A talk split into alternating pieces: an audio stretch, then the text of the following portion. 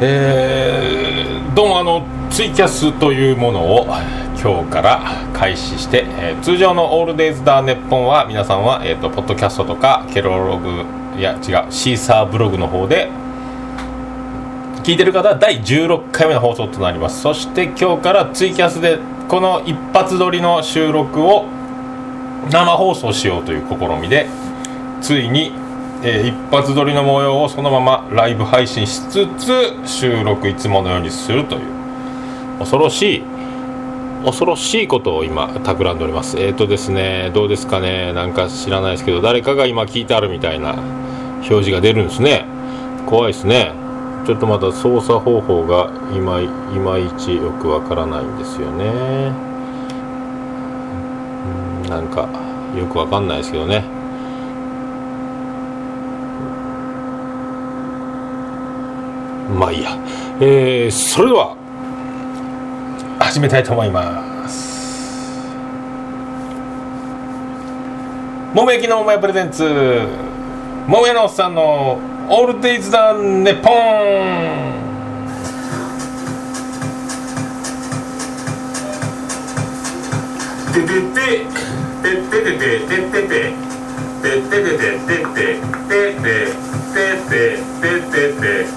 えーと、福岡市東区前松原若宮田交差点付近の桃焼きの店桃屋特設スタジオから今回もお送りしております。桃屋のおっさんのオールデイズ・ザ・ネッポンでございます。えーと、ちょっとですね今日から生放送プラスでやりますので。ちょっとあとちょっといつもの感じの慣れてきたところにちょっと一つエッセンスが加わるということでどうなるか分かんないですけどね。まあ、でまあ今週1週間、えーまあ、先週はですねサプライズでビアンコネロの前説をやったという週だったんですけどね。でそのブログにえっ、ー、と上げたらですねいや申し訳ないですね。あの検索ワードブログの検索ワードがあのアクセス解説解析でアクセス解析で見れるんですよ。それを見たらビアンコネロという検索ワードが結構入っててですね。申し訳ないですね。ビアンコネロを検索した方が、えー、桃屋のおっさんのブログに当たるという。まあ、素晴らしいラビリンスへようこそという感じでございますね。もともとブログはでこの桃焼きの店桃屋を検索しようとしたお客さんが桃屋のおっさんのブログに当たるというあの申し訳ない感じの検索結果が、まあ、日々繰り返されてるんで、まあ、プラスアルファの、まあ、出会い頭の出会いという出会いという名の事故という名のサプライズなんじゃないですかね。まあそういうことでございます。それでは今回もよろしくお願いします。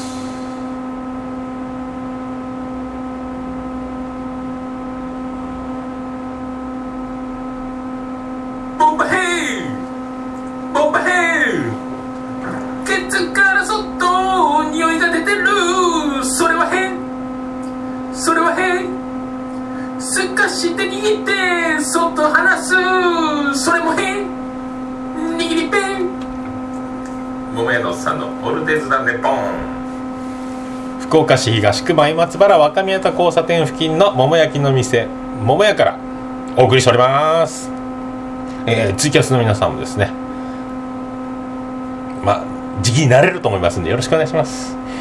えっ、と前回から言ってますえっ、とハッシュタグを作りましてえっ、とシャープ ADDNP でやっております。オールデイズだ日本の略。ADDNP のシャープ ADDNP でハッシュタグ作っておりますのでよろしくお願いしますと。えっ、ー、と福岡はですね昨日ですね昨日はもうあれ一色だったんですよ。まあ大相撲もありますけど山下達郎も 2days で来てたというのもありますけど昨日はヤフオクドームにあのおなじみの世界的なアーティストのねポールさんが。ね。イエスタデイ。変調半茶変調半調半のでおなじみのポールさんが来てたということでまあ皆さんのあのなんですかねツイッターとかフェイスブックはもうポール祭りやったですね。みんな結構仲間内も行っとりまして行っとりましてびっくりでございます。あれなんかチケット1万4 5千円みたいなのがよく出てて東京ドームとかなんか調べたら20万でとか20万円のチケットがあるらしいという。ペアチケットで十何万みたいなとか。すごいね。まあポールももう最後らしいんでライブね。それを見た方がいいんでしょうね。DVD とか出るんじゃないですかね。レンタルですかねまああと。まあそんなこんな全然関係なく僕は仕事だったんですけどね。それであの明日はですね小倉のあるあるワイワイ劇場であのうち地元の地元出身の芸人辻薫子ちゃんが劇場に出ますんでそのライブにみんな家族で行こうと思うんですけどね。明日あの2時からありますんで、えー、と前より1800円なんですけどね。皆さんあの時間があればあるあるワイワイ劇場小倉まで足を運んでいただけたらいいと思いますけどね「初恋太郎と遊んじゃらんかね」というタイトルでですねいろいろ出てますんで初恋太郎辻薫子メガモッツハンマミーヤ小川めぐむですかねわかりません。石原吉岡風車を反転菊原浩一とか水木ポンズとかいろいろ出ておりますんでみんなほぼ皆さん僕も知らないですけどね。であので辻ちゃんにメールであのチケット4枚家族で行くんでお願いしますと。言ったら、えーと「息子さんおいくつですかね?」みたいな質問が来たんでうちは9歳と6歳よ。っつったらもしかしたらちょっと一足早い性の目覚めが起こるかもしれませんけどすいませんねそんな時は。みたいなことが書いてますけどさすが吉本のエロリン・モンローですね。さあどういうネタが明日見れるのか楽しみでございますね。大体2時間もかからないぐらいで終わるらしいんでそれ終わったらさっと戻ってきてまた店の営業ができるんじゃないかなとか思っておりますけどね。であのにうちの息子長男ブライアンがですねあの結構今アニメでハマってるなんすかねあれ。ダイヤのエースって野球の漫画があってちょっと録画を見せてもらったらおもろいんですよ。おもろいからもう30何巻かまで出てるみたいでよし大人買いしようぜっつって。さ全巻揃えようぜみたいな。一緒に読もうやっていうね。まあ長男ブライアンにとってはその提案はラッキーやったみたいな感じなんですけどね。であの最寄りのジャスコ。ジャスコという名のイオンイオンの本屋さんに行って買おうと思ったんですけどなんと1巻だけ売ってないという。でも1巻から買いたいと。2巻から買うのはねと思って。買わんかったですね。結構あの漫画野球の描写というかいや考える野球というかああ面白いなみたいな。細かい。高校甲子園目指すみたいなところのやつなんですけどね。おもろいっすね。ちょっとあのまともつい全然漫画を読まんけどついに読んでみたいなと思う漫画に出会ってしまったなっちゅうね。だこの一巻があり発見次第買い揃えていこうかと思いますね。でその本屋に行った時にあのよく本屋あるあるではあの本屋に行けば便意が起こるみたいな話はよく聞くんですけどうちの次男の次郎丸6歳が「お父さお腹が痛くなってきた。お腹が痛くなってきた」って言うから「おお急ぎ急ぎ慌てだちょっとブライアンだけを長男ブライアンだけを本屋に残してわーっと急いで走ってトイレに行って運よくあのうんこだけに？運よく、うん、あの大きい部屋のあの車椅子とか障害の方でも使うトイレ親子連れでも入れるトイレ大きい部屋が空いてたんでよかったらラッキーやねっつって。入りました。うんもう大人に顔負けなあ脱粉腸というすごい量バフッとジロ丸6歳年長さんとは思えない量でぶちかまして。おおくっせえなやりやがったなよかったね。これでこれでセーフやねって言ってですね。じゃあでまだなかなか自分でお尻拭けんのでなかなか拭くのは難しいですよね。あのこの前もあのうちの愛する妻のジェニファーがあの次郎丸自分でお尻拭いて拭き終わったら見せてという流れでちょっとお尻拭き練習をしたらですね全然アウトだというこのままパンツを履いたら事故だという状態だったんでまだまだ拭き上手にはなれてないですね。まだ人の尻をケツを拭くようなケツを拭うような尻拭いはできませんよみたいなことですね。であのじゃあちょっとせっかくだからウォシュレットついとるからウォシュレットやってみろかと。じゃあ押してみるよ。いくよ。っつって。まだちょっと大人の便器に対して子供のお尻ですからちょっとね。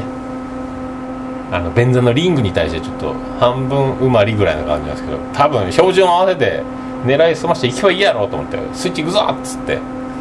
スイッチオンってウィーンっつってショーってな出た瞬間に次郎丸は熱っ熱っ。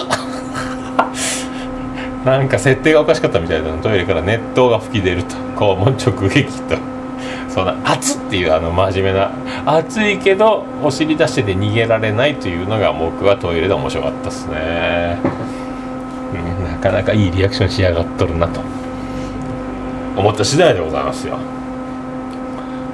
で「いやいやそんなことない。最初だけ熱いじゃないと」っつって。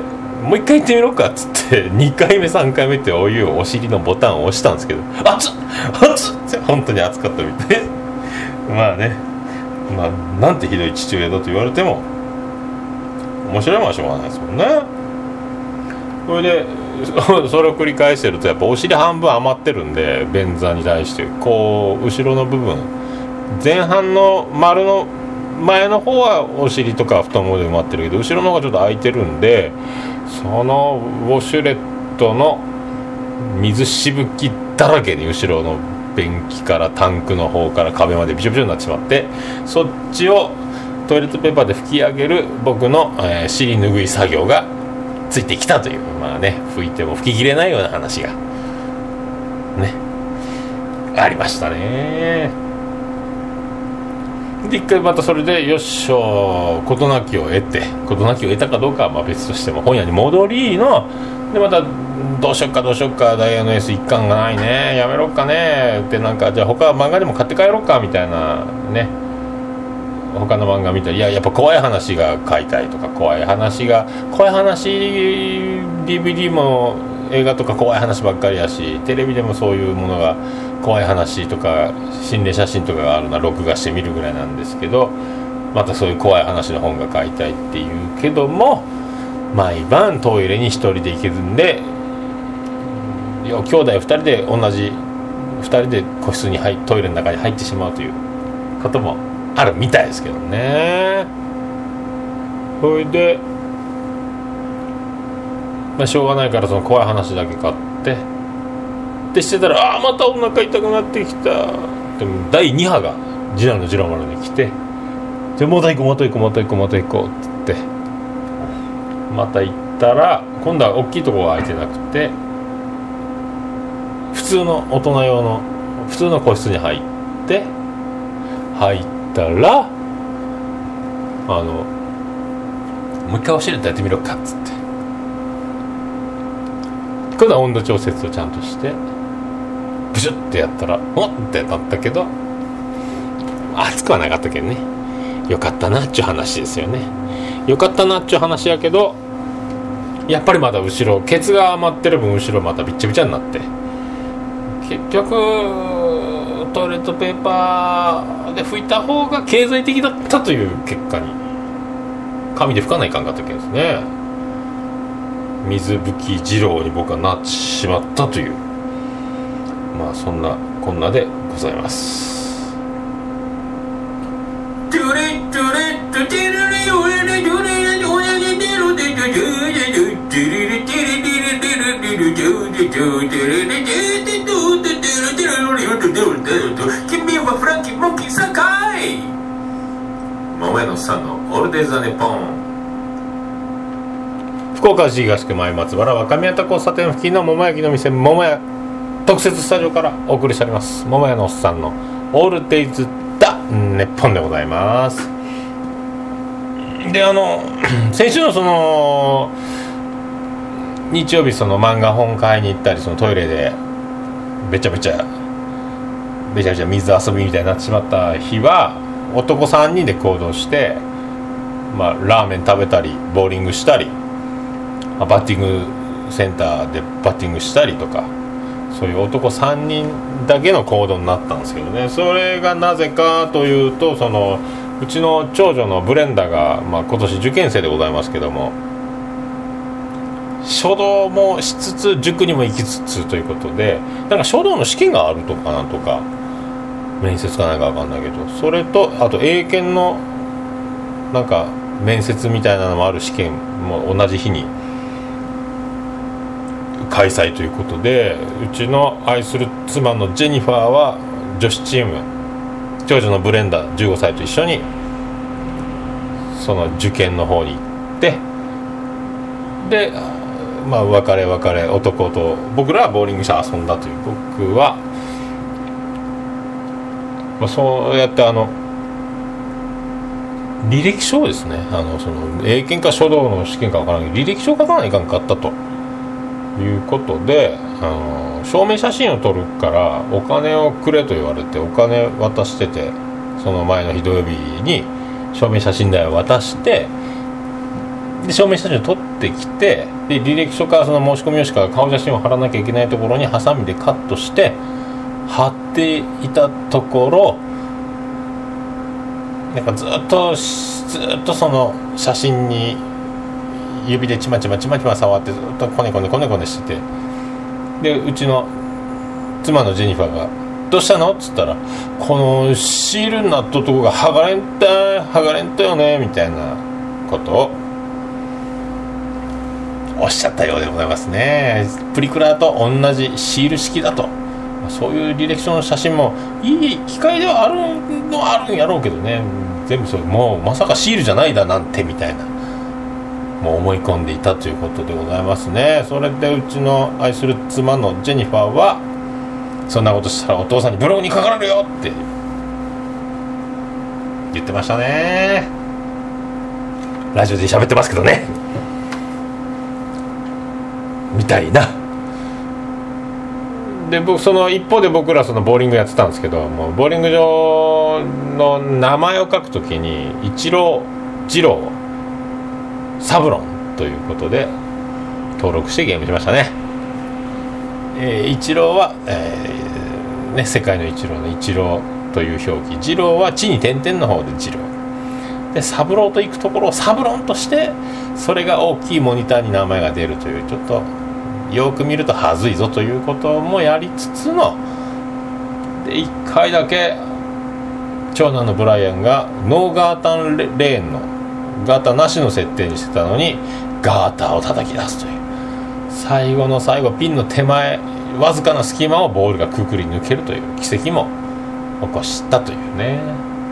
まあ面白かったですね。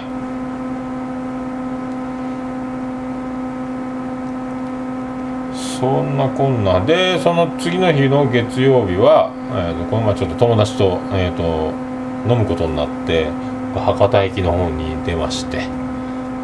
でサンマルクカフェでお茶でも飲んで時間を潰そうとして頼んだことないからベトナムコーヒーを頼んで頼んだらめっちゃ苦くって苦いね苦いね苦いねって最後に甘いミルクの層が下にどっぷり沈んどってあれは混ぜて飲まないかんかったという新しい勉強もね勉強もその時したんですけどね。ベトナムコーヒーって甘いんだというのをそこでね。知った次第でございます。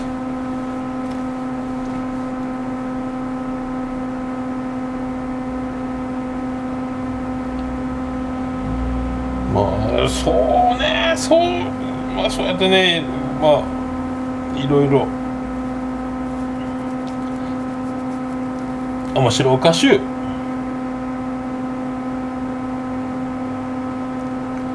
やっております。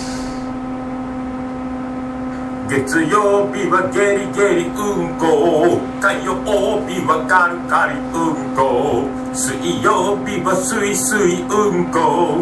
木曜日はもくもくうんこ。土曜日はドロドロうんこ。あら金曜日忘れた。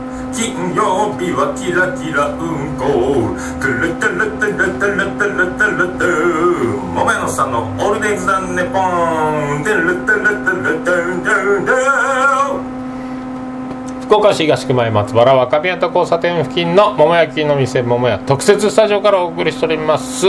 桃屋のおっさんのオールデイズ・だネッポンでございます。であのうちの時代の次郎丸今度小学生になるということで今年長さんなもんでこの小学校に、えーと、集められまして、えーと、身体測定的なやつをみんなでわっとしに行ったんですよね。で視力検査がありますと。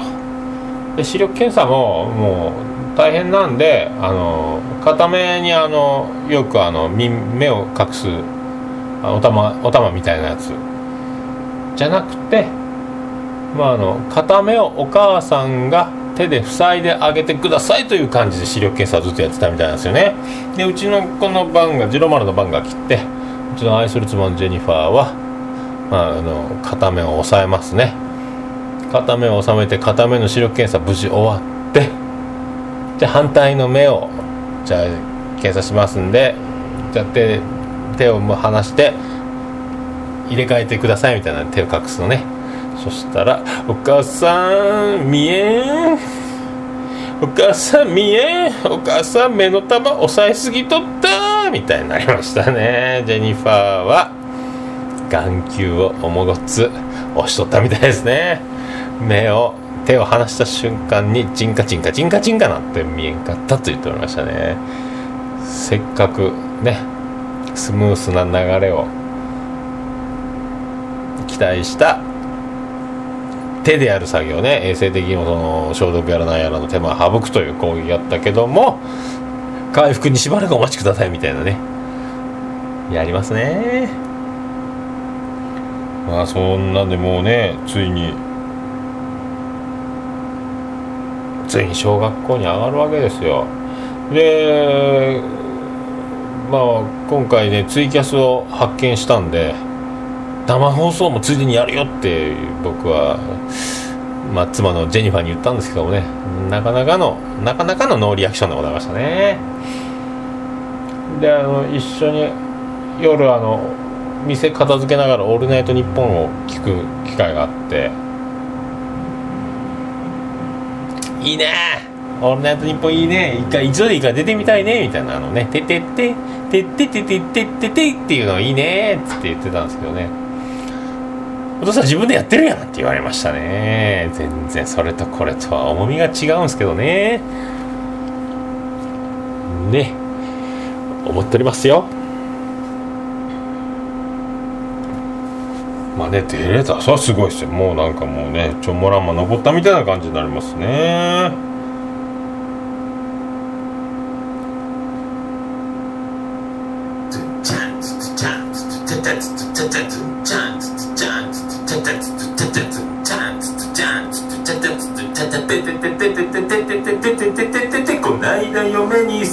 まれてねくしんそれくしゃみやん。To the boys and girls 桃屋のおっさんのオールデイズ・ザ・ネポン。デデデデデデデデ桃屋のおっさんのオールデイズ・ザ・ネポン第16回。記念放送生放送付きスペシャルでございます。やっぱり生は認知されるから素敵ですね。というね。ちょっとねありますけども。あのおとといですかね。ついに私あの1か月以上10月7日に予約しましてついに iPhone5S ゴールド32 32だ。32ギガか。通常今までの 4S の16ギガの倍になりましたね容量が。もうすごいっすね。5はバッテリーの減りもなかなかやしなかなかバッテリーも持つしまあスピードがついに自転車通学があの原付に乗った時のようなあの感動を今得ておりますよ。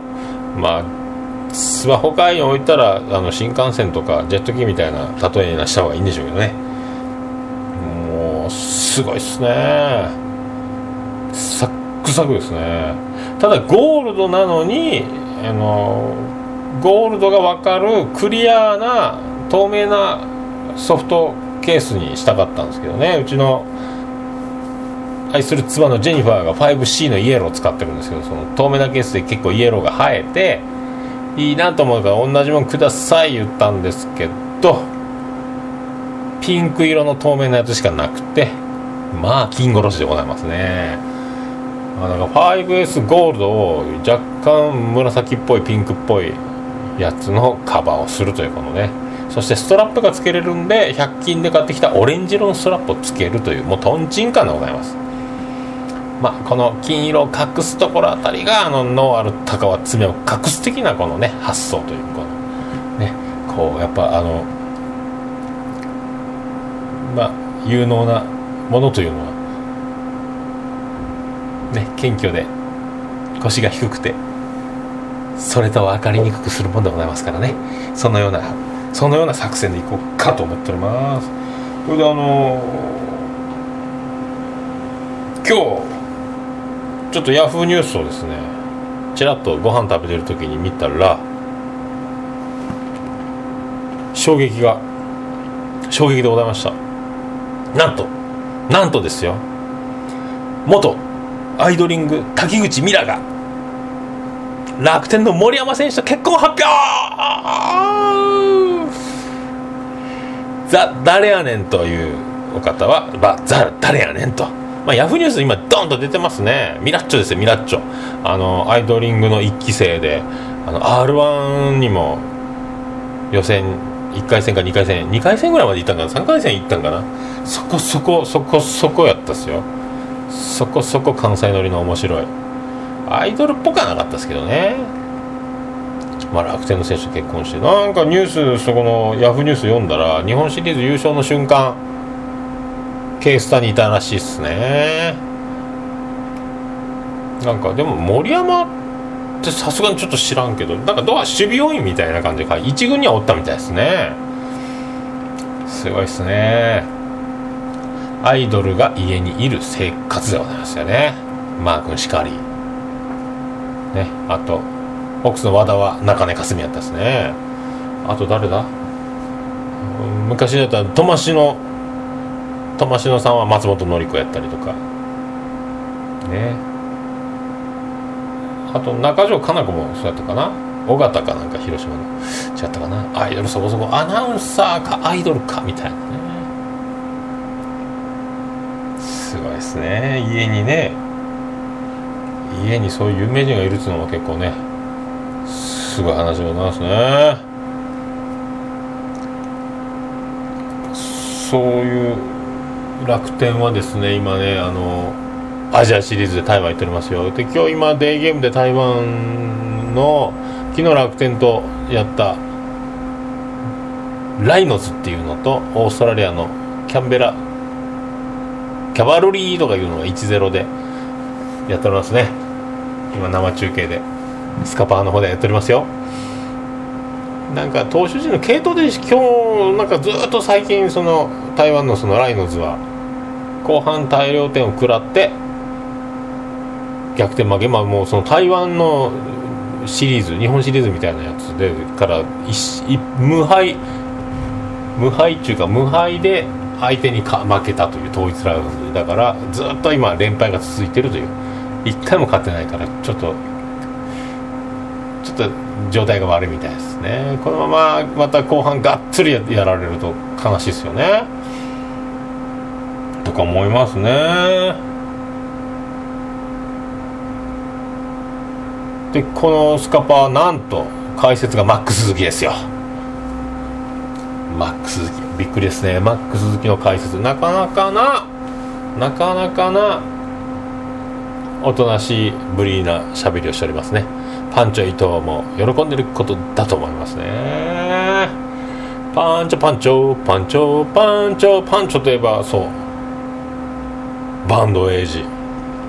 バンドエイジが黒々の髪の毛を植毛は経費で落ちませんでしたという衝撃告白それを聞いてた小倉さんの苦虫を潰したような顔というお話もラジオで聞きましたね。ねえ。いいやないか。あろうがなかろうがかぶろうがかぶらんどこうが植えろうが植えんどこうがいいやないかと、まあ、どっちにしてもね。どっちにしてもあるがままをあるがままを受け取った方がいいんじゃないかと思いますよ。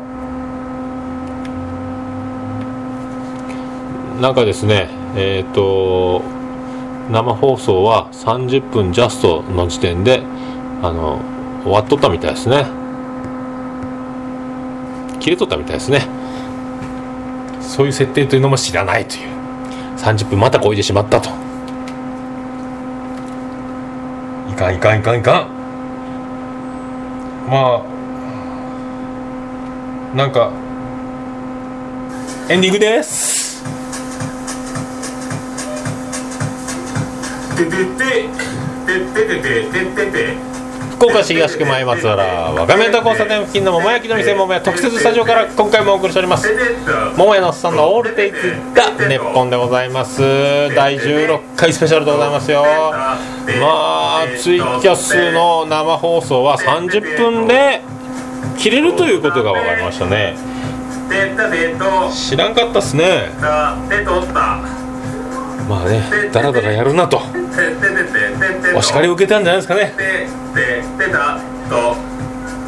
あのこの前の『アメトーーク』であの西野とキングコング西野と鈴木おさむさんの衝撃の和解が面白かったっすね。あのね好感度悪い低い芸人みたいな面白い。あれは面白かった。久々涙が出ては思わなかったな面白かったねあれニュースに出てましたもんね和解はね。やっぱね。あれはでも南海キャンディーズの山ちゃんがちょっと一枚噛んでるというのが真実的にその横にいたというね作家の方と一緒に飲んでての話で山ちゃんも結構ね大島さんにバリカン入れられるというけじめも取ったみたいに言ってたからですねまあねすごいね今日の一言は今年のことは今年のうちにということな感じやったっすかね。まあちょっといろいろありますけど生放送も加えつつ。今後もよろしくお願いします。それでは皆さんごきげんよう。アデダス福岡市東区若宮と交差点付近から全世界中へお届け。桃屋のさんのオールデイズ・ザ・ネポー。